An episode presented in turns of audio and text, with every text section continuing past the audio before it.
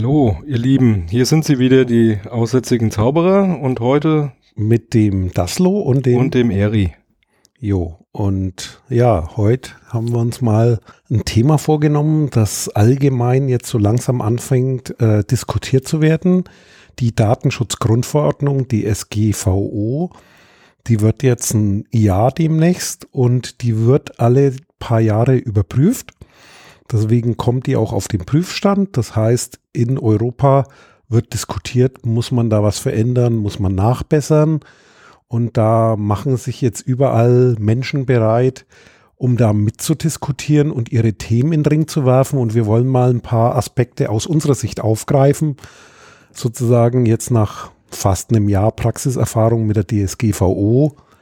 Was ja, hat die gebracht? Was könnte man da verbessern und was wird so gerade diskutiert? Was fällt dir dazu so ein? Naja, gut, also zum, zum einen, ähm, ja, erstmal eine, eine gute Sache. So die ganz schlimmen Dinge, die man so prophezeit hat, sind nicht eingetreten. Also so was ja äh, sehr hoch gehalten wurde, gerade am Anfang. Um Gottes Willen, da sind jetzt äh, Strafen drinne, die uns alle ruinieren werden, nur weil wir irgendwelche kleineren Datenschutzverstöße haben und dann immer gleich irgendwie Millionen und Milliarden auf den Tisch legen müssen. Das wird keiner überleben.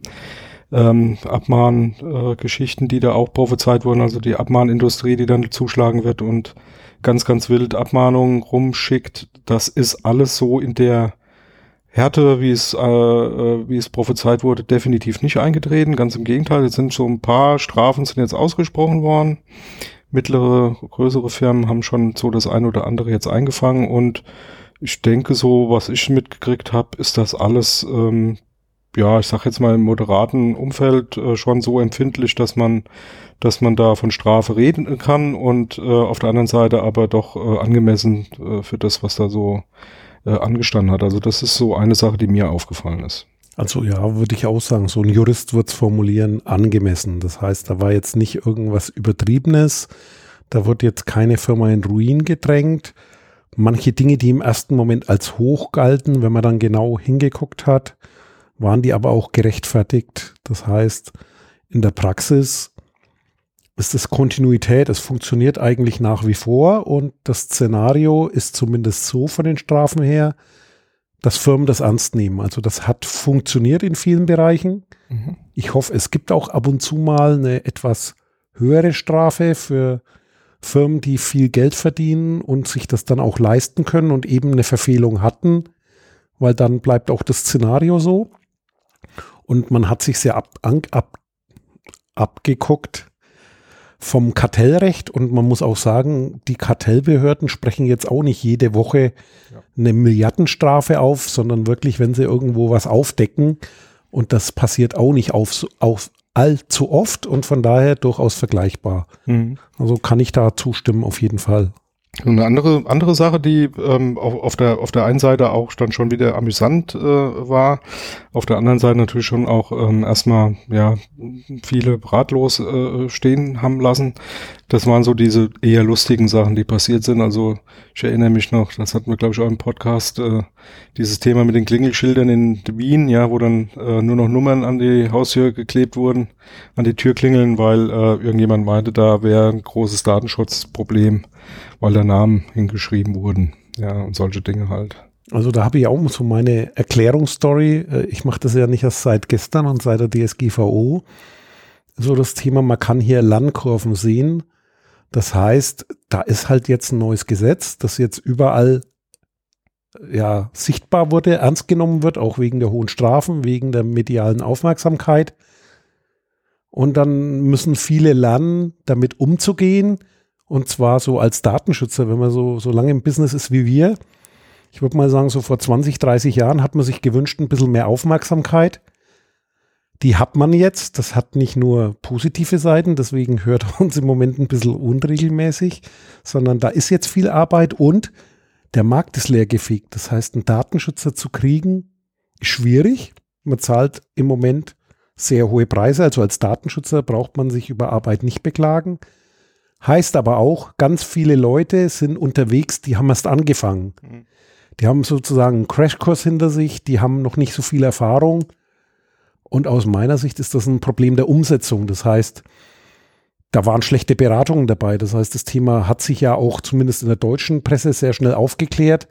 Wäre jetzt in Deutschland definitiv von der Aufsichtsbehörde so nicht bemängelt worden, weil das Thema kann man auch anders sehen. Oder die Diskussion, Speicherkarten in Kameras, Digitalisierung in der Digitalkamera, sozusagen diese, diese Begriffe der Datenverarbeitung so anzuwenden, kann man machen.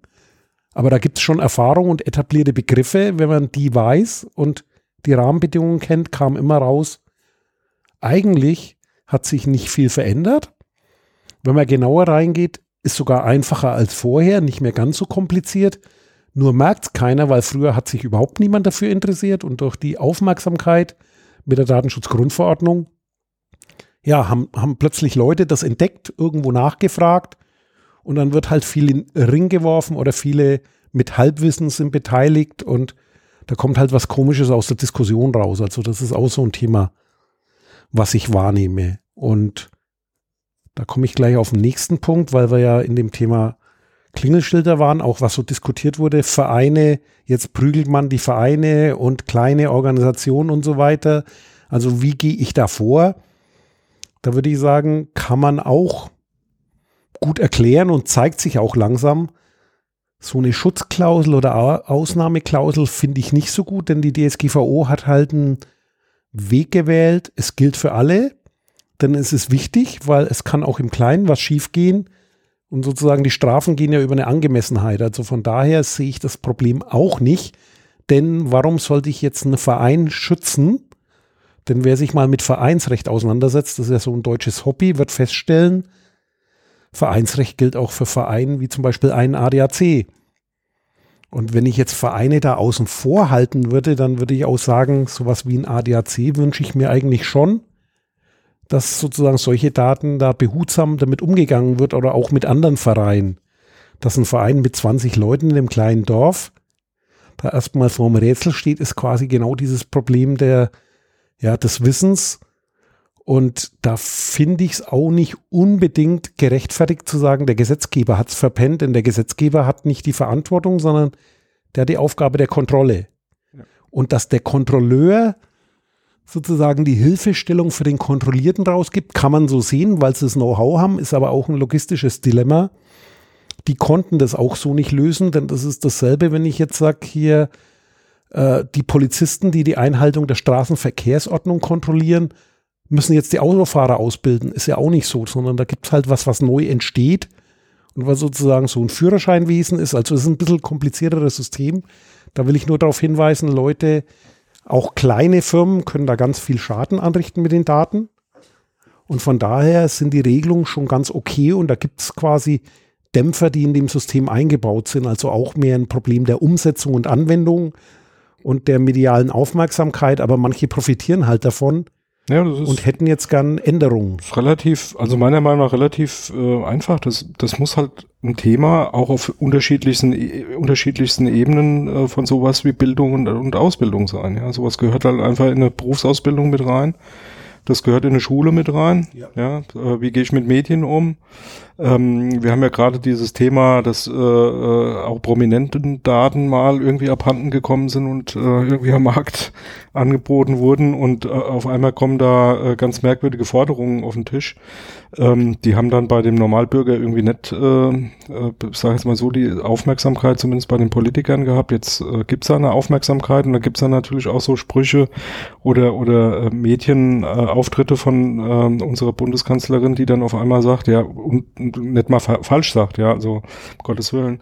Naja, so eine, so, so eine gewisse Verantwortung hat natürlich auch jeder selber, ja, so. Ja. Das ist schon auch jedem klar, wenn man mal drüber nachdenkt.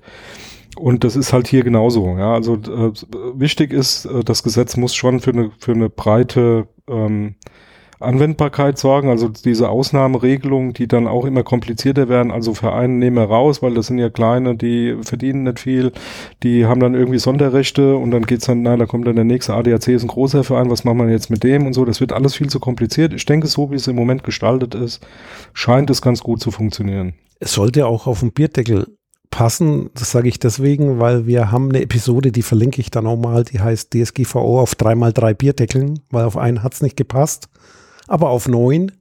Also von daher, es, es soll verständlich sein und das muss dann irgendwo für alle passen. Also zu dem Thema Prominente noch ein Punkt. Da haben wir jetzt dann Mandatsträger, da waren ja auch Bundestagsabgeordnete betroffen, mhm. haben dann gefordert, die müsste man besser schützen, ja. wo man dann aussagen muss, Leute, warum euch besser als andere? Die DSGVO schützt da alle gleich. Und warum hat jetzt, sagen wir mal, ein Hartz-IV-Empfänger weniger Rechte als jemand, der äh, Abgeordnetenbezüge kassiert? Also wenn dann bitte für alle gleich und nicht nur, weil ich jetzt betroffen bin, schreie ich jetzt mal laut und weil ich in der Position bin, fordere ich jetzt eine Sonderlösung. Das wäre auch wieder dem entgegen zu sagen, wir haben es kompliziert. Das ist so das Motto unseres Steuerrechts, glaube ich. Das ist deswegen so kompliziert, weil man da ja von Jahr zu Jahr immer versucht, die Realität mit neuen Ausnahmeregeln abzubilden und damit schafft man ein wahnsinnig komplexes und intransparentes System und Gewinner sind die, die viel haben, die sich Beratung leisten können und Verlierer sind die anderen. Das sollte gerade eben im Datenschutz nicht passieren. Nicht so sein. Genau. Daten gleich behandeln und ja, wo Firmen auch noch schreien, das ist so ein Thema wie die großen Firmen vor allem, die, die eigentlich schon immer ein bisschen Datenschutz-Know-how haben und aufgebaut haben oder haben müssten, sagen wir mal. Das ist ja auch nicht gleichmäßig verteilt, sondern gibt es welche, die haben mehr getan, andere weniger. Aber da wird immer so ein Begriff in den Raum geschmissen, den erlebe ich auch gerade oder nehme ich wahr in der Diskussion, wenn man mal guckt, was da in Brüssel jetzt angestoßen wird, ist das Konzernprivileg. Das wird schon vor der DSGVO-Verabschiedung 2016 diskutiert, also mal kurz abgeholt. Versuchen wir mal das Konzernprivileg kurz mhm. zu erklären. Was heißt das eigentlich? Ja, nehmen wir mal so ein bisschen größeren äh, Konzern, ähm, sind wir mal eine Siemens oder eine Mercedes oder VW. kannst du VW, kannst du alle möglichen ranziehen, gerade sehr international unterwegs. Sie sind in der Regel schon so organisiert, dass es eigentlich viele kleine Firmen sind. Ja, also nicht eine große Firma, also es gibt nicht die VW, sondern es gibt da wahrscheinlich, was weiß ich, VW Development, VW, keine Finanzen, Ahnung, Bank und sonst ja. was, ja, und ähm, also viele kleinere. Dann gibt's Audi und Skoda. Genau, und bei VW schön, genau. Da das sind noch viele Marken mit drin. Genau, das sind im Prinzip ja alles einzelne Firmen, ja, die auch einzelne Steuern zahlen müssen, die einzeln in verschiedenen Ländern auch ihre Hauptsitze haben und so weiter und so fort. Und so das erste Thema, was, was da immer hochkommt und auch schon immer irgendwo diskutiert wurde, ist, ja, geht es denn, dass jetzt in jedem von diesen einzelnen Firmen, äh, nehmen wir jetzt mal diese VW bei Skoda in, in wo sind die? Ich weiß nicht, wo der Firmensitz ist. Ja, aber das ist oder, mehr in Osteuropa, ja. also Slowakei, Produktionsstandort weiß ich, haben sie einen in, in der Slowakei. Ich glaube aber auch was in Tschechien, aber hauptsächlich Slowakei produzieren ja. die. Genau, Seat Spanien, ne, so VW Deutschland. Können die denn äh, oder wäre es denn möglich, da einen einzigen Datenschutzbeauftragten zu bestellen? Also der dann konzernweit für alle diese kleinen Firmen da äh, zuständig ist. Das ist ja immer so eine Frage, die da auch äh, gerne mal so diskutiert wird. Das war auch noch nie wirklich ein Problem. Da muss der halt jeweils bestellt werden. Da muss man sich halt in so einem großen Konzern einigen. Einigen. Wie sieht eine Struktur aus und äh, wie kann ich das dann tatsächlich ähm, auch dann von dieser Organisation her umsetzen? Aber also kein Problem des Gesetzes, sondern ein Problem, Problem der Umsetzung, wie wir vorhin schon hatten. Genau. So, und jetzt kommen wir aber zu einem, zu einem anderen Punkt, nämlich. Ich wollte nochmal da ja. kurz, kurz ergänzen und zwar, das heißt, als DSGVO aber gelöst, weil die DSGVO das sogenannte Territorialprinzip, das hat was mit Territorien, also mit Sitz zu tun. Das heißt, ein Konzern, der sowas macht, der kann dann auch festlegen, sozusagen, in welchem Land habe ich meinen Hauptansprechpartner, um bei der Kontrolle sozusagen Einfluss darauf zu haben, welcher Aufsichtsbehörde unterliege ich jetzt primär.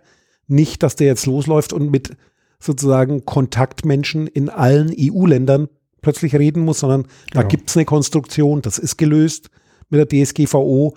Da, da gibt es jetzt zwar nicht die Rolle des Konzerndatenschutzbeauftragten, aber genau so kann ein Unternehmen das steuern und das wesentlich besser wahrnehmen als noch unter dem alten Recht, wo in jedem Land tatsächlich nochmal geguckt werden musste, im Zweifelsfall dort auch lokal agiert werden musste. Das kann ich jetzt schon optimieren. Da hat also die DSGVO eine modernere Regelung, die auch also, für solche Unternehmen gute Ja, also ein schönes, Möglichkeiten bietet. schönes, schönes Beispiel für so ein Problem, das auch meiner Meinung nach immer noch ein Stück weit natürlich besteht, aber wesentlich besser gelöst werden kann, ist tatsächlich so, ähm, wir haben ja, wir haben ja sehr, sehr häufig auch schon erwähnt, dass hier eine ganze Menge von so sogenannter Angemessenheit oder äh, nach technischem aktuellen äh, Stand der Technik. Stand der Technik redet, ja, und ähm, das heißt natürlich immer, dass sehr viel Interpretation möglich ist. Und jetzt könnte es ja passieren, dass man sagt, na ja, gut, wir, ich sage jetzt mal, nimm mal dieses Autobeispiel.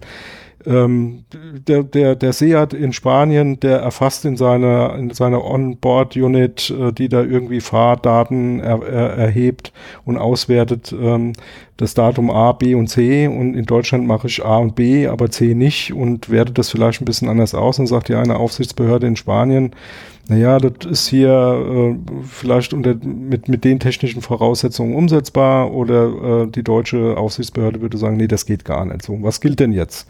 Ne, was die, was die in Spanien gesagt haben, was die in Deutschland gesagt äh, äh haben, ist natürlich irgendwie schwierig. Da gibt es in der, in der Datenschutzgrundverordnung schon eine Lösung für, nämlich dass die Aufsichtsbehörden sich untereinander abstimmen können und dann praktisch aus einem Mund reden können und auch diese Vorgaben ähm, äh, entsprechend umsetzen ähm, können. Das Problem besteht natürlich immer in, in, der, in der Zeit. Das hat, ist Aufwand. Ne? Also das dauert und da kann man, also wenn man, wenn man heute mit einer konkreten Frage auf so eine Aufsichtsbehörde zugeht, muss man sich dann zum einen schon mal überlegen, auf, auf welche gehe ich zu. Wer ist dafür zuständig? Ähm, wie ähm, wird das geklärt? Wird das, wird das jetzt nur für dieses eine Land geklärt oder wird das für den ganzen, in Anführungsstrichen, Konzern geklärt? Also für alle Länder, wo ich da tätig bin. Ähm, und äh, ich muss mir da schon überlegen, ähm, ja, ich sage jetzt mal, wie ich da strukturell dran gehe, weil sowas nicht innerhalb von zwei Wochen, also ich kann nicht davon ausgehen, dass ich äh, innerhalb von zwei Wochen eine Aussage bekomme. Das dauert. Also wie wir gerade festgestellt haben, die haben ja auch Einfluss, das heißt, die können steuern, wo sie es vorlegen. Und für die, die das mal nachlesen wollen, da ist das Stichwort Kohärenzprinzip. Genau. Das heißt, da gibt es, glaube ich, drei Kapitel in der DSGVO, die das Zusammenspiel dieser Aufsichtsgremien regeln. Beschreibt, ja. Äh, ist, ist Stoff für fortgeschrittene Datenschützer und Leute, die trocken juristischen Stoff lieben. Also das ist sehr abstrakt, kann man sich geben, muss man jetzt nicht. Aber wie gesagt, das ist so ein Thema, da stecken auch Konzernprivilegien drin und man muss auch sagen, das Problem hat jetzt der kleine Dorfverein, der Fußballverein nicht. eben nicht. Ja. Das heißt, da gibt es schon Unterschiede und wenn sich so ein weltweit agierender Konzern das nicht leisten kann, wer dann? Also das ist sozusagen der Punkt, wo man sagen muss, Angemessenheit hat man vorhin das Wort schon mal genommen. Es trifft schon die richtigen. Und dann gibt es quasi noch das Thema Konzernprivileg. Da gibt es so Diskussionen. Ich nehme das Wort jetzt nicht im Mund, oder? Kleines Konzernprivileg? Nee, ich habe es nicht gesagt, weil das will ich euch gar nicht erklären. Das ist äh, eins meiner Hasswörter. Konzernprivileg würde heißen, also sozusagen die großen, die weltweit agierenden Konzerne, die hätten gern, dass sozusagen so ein Konzern als eine Firma gilt. Im Steuerrecht wollen sie das nicht, also weil sonst müsste ja, ja, plötzlich Apple irgendwo Steuern zahlen, wo sie es gar nicht wollen, wo der Steuersatz höher ist. Aber im Datenschutz hätten wir jetzt gern sowas, dass ich sozusagen als Ganzes gelte und mich dann eben nicht drum kümmern muss, wie geht es über Firmengrenzen. Und, jetzt, und warum genau. ich das nicht mag, sage ich mal ein prominentes Beispiel, was auch in der Presse war. Angenommen, es gäbe dieses Konzernprivileg und Facebook könnte das ausnutzen und Facebook hat mal WhatsApp gekauft. Es war auch viel in der Presse. Dürfen jetzt die Daten von Face WhatsApp bei Facebook beliebig genutzt werden? Oder anderes prominentes Beispiel. Microsoft hat LinkedIn übernommen. LinkedIn ist dieses, was in Deutschland Xing versucht oder Crossing. Dieses äh, berufliche, ja, Skills oder meine berufliche Karriere. Ich kann mich da auf dem Arbeitsmarkt anbieten oder ich erkläre, wie wichtig ich bin, also im Businessumfeld beliebte Tools, wo jeder seine Daten reinschmeißt, eine Menge Daten drin sind über Menschen. Also und die, die könnten die quasi für jede x-beliebige Sache nehmen, wenn es ein Konzernprivileg gäbe, würden die gern haben, dass man im Nachhinein die Zweckbindung ändert. Das heißt, da gab es irgendwann mal Daten, ich habe für WhatsApp mich entschieden, nutzt es, konnte das abschätzen und dann plötzlich kommt Facebook und tut, was es will. Also die, und da gäbe es keinen Riegel mehr, die müssten noch nicht mal informieren. Also das würde auch Konzernprivileg heißen. Also das, ich, ich, will das noch mal ein bisschen klarer machen, ja. weil ich glaube, das ist wirklich ein ganz wichtiger Punkt. Also schönes, schön, schönes Beispiel, also wo das meiner Meinung nach wirklich klar wird. Ne? Jetzt nehmen wir mal so einen Softwarekonzern wie Microsoft. Der hat mit Telekommunikationsdiensten erstmal recht wenig am Hut. Der verkauft Betriebssysteme, Office, ja, wunderbar, hat ein paar Cloud. Kunden, hat dann irgendwann mal einen Cloud-Service aufgemacht, macht ein bisschen Cloud, so, und der kauft jetzt eine Videokonferenzplattform. Ne? Wie heißt die bei Skype? Skype? Genau, die haben Skype Skype. Business oder haben wie auch immer. Ja, früher mal Skype für jeden, jetzt heißt Skype für Business, sie haben Skype gekauft. So, Skype ist Over-the-Top-Dienst, ja, also äh, Telemediendienst, aber im Prinzip ein Telekommunikationsdienst. Also wir reden da von Metadaten. Ich kommuniziere jetzt zum Beispiel mit Eri über, über Skype und dann haben die Verbindungsdaten. Die wissen, wann ich mit ihm da was geredet habe und unter Umständen halt auch Zugriff auf Inhaltsdaten. So, jetzt hat eine Firma, die damit eigentlich überhaupt gar nie was zu tun gehabt hat, Daten aus einem ganz anderen Bereich, nur weil sie eine andere Firma übernommen haben. Nehmen wir mal ein schönes anderes Beispiel. Ich, sage jetzt mal, irgendeine Softwareklitsche übernimmt einen Telekommunikationsriesen. Äh, Riesen. ja, gab's alles schon. Äh, Ja. Also Äh, weltweit. World- WorldCom, Enron, WorldCom, so MCI, 2000 rum in der AT&T, Blase, ja. äh, wir waren alle mal äh, sehr hart an der Grenze, äh, äh, gar nicht mehr zu existieren. Also die waren nur weltweit. Äh, MCI war ja im Prinzip nur weltweit unterwegs. 200 Mann Firma kauft 100.000 So. Leute Firma Und- kommt auch vor. So, und da, und da hast du genau das Problem, dass da auch überhaupt, also selbst wenn du da gute Leute hättest, also könntest du ja immer noch so argumentieren, ja, Konzernprivileg hin oder her, aber du hast ja Leute, die sich ta- tatsächlich mit Fernmeldegeheimnis auskennen, du hast da Leute, die kennen sich mit Datenschutz aus. Nee, eben nicht.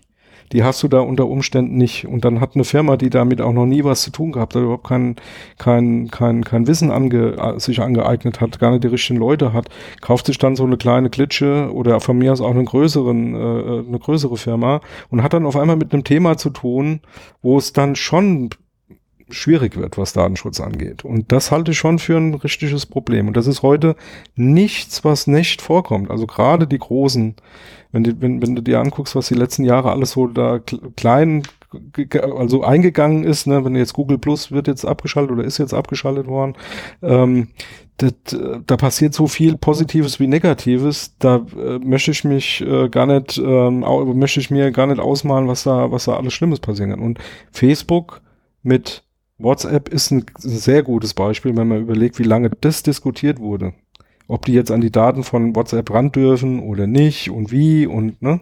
Wäre Und- auf einen Schlag gegangen Ja. und so aus einer Nutzersicht will ich es auch noch mal ein bisschen aufdröseln. Heißt jetzt, das was gerade diskutiert wird von großen Unternehmen, auch in Deutschland oder vor allem in Deutschland, Lobbying kommt viel aus Deutschland, weil die viel Marktmacht haben in Europa, würde dann heißen, im Moment sozusagen, was die als Hinderungsgrund sehen, die müssen dann einen Vertrag schließen. Das heißt, Whats- WhatsApp und Facebook müssten vertraglich regeln, unter welchen Bedingungen habe ich die Daten mal gekriegt, müssten diese Informationen weitergeben, müssten sagen, damals haben wir das und das zugesagt und wenn daran was verändert wird, müsst ihr ihren Kunden informieren. Der muss unter Umständen neu einwilligen. Also da Würde wegfallen, das heißt, der Kunde müsste informiert werden, müsste gegebenenfalls neu gefragt werden. Hm. Und wenn man so ein Konzernprivileg hat, wird all das wegfallen. Oder als Beschäftigter, wenn ich jetzt in der Firma eingestellt bin und dann wird die Firma übernommen von einer anderen Firma, dann würden sozusagen all die Daten, die über mich existieren, einfach so weitergegeben und ich würde nicht mal eine Information kriegen, wer entscheidet jetzt eigentlich wo drüber, sondern das wäre einfach eine große Menge, großer Pool und im Zweifelsfall bei weltweit agierenden Unternehmen kann ich überhaupt nicht mehr nachvollziehen, sozusagen, wo auf der Welt, wenn ich tatsächlich ein Problem hätte, kann ich mich hilfesuchend hinwenden.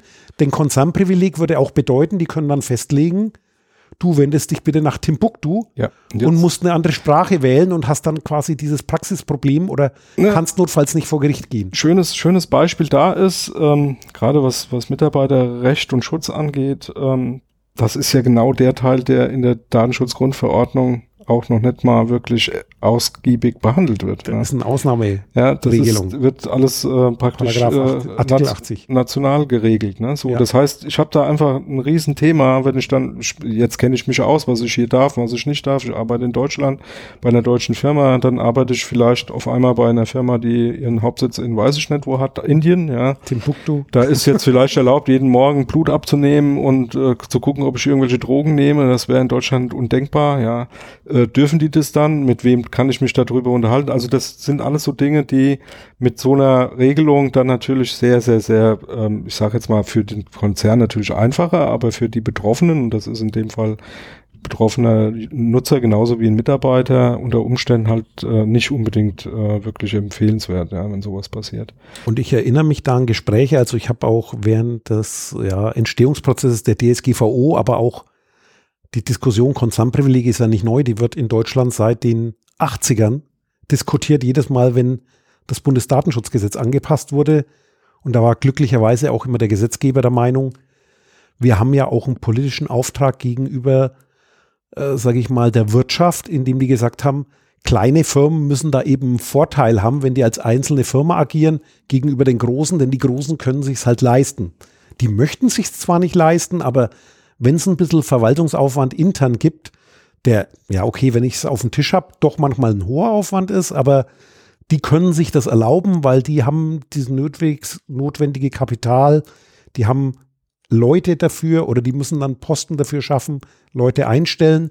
Und das ist dann auch ein Stück weit ja Marktregulierung. Und für mich war beeindruckend, als ich das da mitgekriegt habe, da ist ein Stück Wirtschaftspolitik drin. Das heißt Förderung von KMU, kleine und mittelständische Unternehmen. Das ist so ein politischer Auftrag. Äh, in so einem Land will man, dass man so quasi eine Gemengelage hat, nicht nur die Großen. Und wenn irgendwo jemand ausfällt, dann habe ich plötzlich ein Arbeitslosigkeitsproblem, sondern man will das ein bisschen durchwachsen haben. Und da ist so ein Thema wie Konzernprivileg auch ein politisches Mittel, das man in die Gesetze reinschreibt, um zu sagen, ich verteile das Risiko ein bisschen und auch den Aufwand weil da kriege ich ein bisschen Gerechtigkeit rein. Also die, die, ähm, das, das bringt mir dann äh, so direkt ähm, den Gedanken wieder mal in den Kopf, wofür Gesetze eigentlich da sind. Ja? ja. Also unter anderem eben auch, um ungleiche Machtverhältnisse auszugleichen. Ja? ja. Also derjenige, der viel Macht ausüben äh, kann, dann entsprechend in die Schranken zu weisen und der, der wenig Macht hat, sich auch gegen den Machtvolleren durchsetzen kann. Ne? Und da, gerade dafür ist natürlich äh, Datenschutz das Riesenthema. Ne? Ja, und dann ist sozusagen das Thema, wenn ihr jetzt hört, Diskussion Konzernprivileg, also meine Position ist da klar, ist eigentlich äh, ja nicht mehr gerecht, sondern wenn man sozusagen Datenschutz als Schutz der Schwächeren sieht, Betroffenen, aber auch der kleinen Unternehmen, dann lieber so ein Konzernprivileg nicht, denn dann ist der Aufwand ein bisschen gerechter verteilt und so ungerecht ist das nicht, wie viele tun und so teuer auch nicht. Es ist lösbar. Punkt. Ja, weil da hat jeder die gleiche Verantwortung und dann kann man durchaus sagen, wenn ihr euch entscheidet, um Steuern zu sparen, das ist ja oft so eine Entscheidung. Also aufgrund anderer Gesetze ist es wirtschaftlich sinnvoll, den Konzern zu zerlegen oder um bestimmte Dinge zu verhindern oder Vorteile zu nutzen. Ja, dann muss ich halt auf der anderen Seite, das ist eben so im Leben, habe ich auch Nachteile. Wo Vorteile sind, sind Nachteile die zwei Seiten der Medaille. Genau. Und ein Thema fällt mir da noch auf, weil ich heute Morgen einen anderen Podcast gehört habe.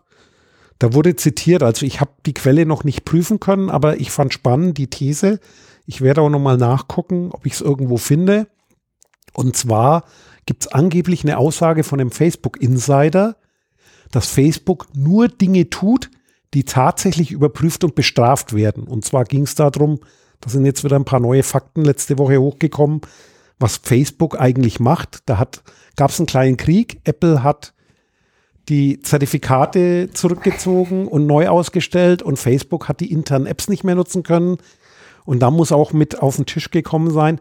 Facebook hat eine Einstellung als Unternehmen wirklich nur da, wo sie bestraft werden und Strafe erwarten. Da halten sich dran und alle anderen Regeln ignorieren die ja, von klar. vornherein. Das heißt, die Thesen, die im Raum stehen, Facebook ist böse, haben dadurch wahrscheinlich wieder eine weitere Grundlage. Also das muss man im Hinterkopf behalten. Ist halt genau genommen, äh, ich sage jetzt mal Kapitalismus aufs Extreme. Ja. Ja? Also Punkt. Ja, mehr muss man da nicht zu sagen. Ich wollte Facebook hat auch keine Hemmungen. Wenn ja, warum guck, auch? Die Skandale also, der letzten drei Jahre bei Facebook, ja, war schon die immer. haben da keine Hemmungen und das erklärt eigentlich das Bild besser, als dass es sagt, hier ja. wäre was anderes. Ich wollte noch eins, wollte ich noch loswerden, weil wir ja ein bisschen dieses Thema haben ja, für, für die Normalos und nicht nur jetzt für große und äh, Firmen und so, wollte ich nochmal darauf hinweisen. Ähm, wir werden darüber auch nochmal äh, berichten, weil wir uns das ein bisschen genauer angucken wollten. Hatten wir zumindest vor. Ich, ich hoffe, die Zeit, ich hoffe, die Zeit reicht da. Ähm, werden wir dann demnächst mal veröffentlichen. Aber ähm, vielleicht einfach mal so, weil das ja jetzt auch aktuell auf dem, am, im Kiosk liegt, beziehungsweise bei Heise bestellt werden kann. Also ich habe mir das schon angeguckt. Ich halte es für nicht ähm, Das schlechteste, es kostet 1990 Euro. Wenn du noch sagst, was? Ja, ich komme ich noch drauf. Also es ist, ist nichts, was jetzt zu teuer wird. Also die CT ähm, unter dem äh, Label CT Wissen hat äh, was zur Datenschutzgrundverordnung äh, rausgegeben. Ähm, und zwar 150 Tage Datenschutzgrundverordnung, äh, was 19, 2019, ja, 2019 wirklich wichtig ist. Ähm, ist ein kleines Heft mit einer CD, wo auch ein bisschen Material mit äh, Vordrucken und äh, ähm, ich glaube, ein Kurs ist dabei, so ein Webinar. Web Webinar ist auch mit drauf, genau, hat knapp 106 Seiten, das ganze äh, gute Stück.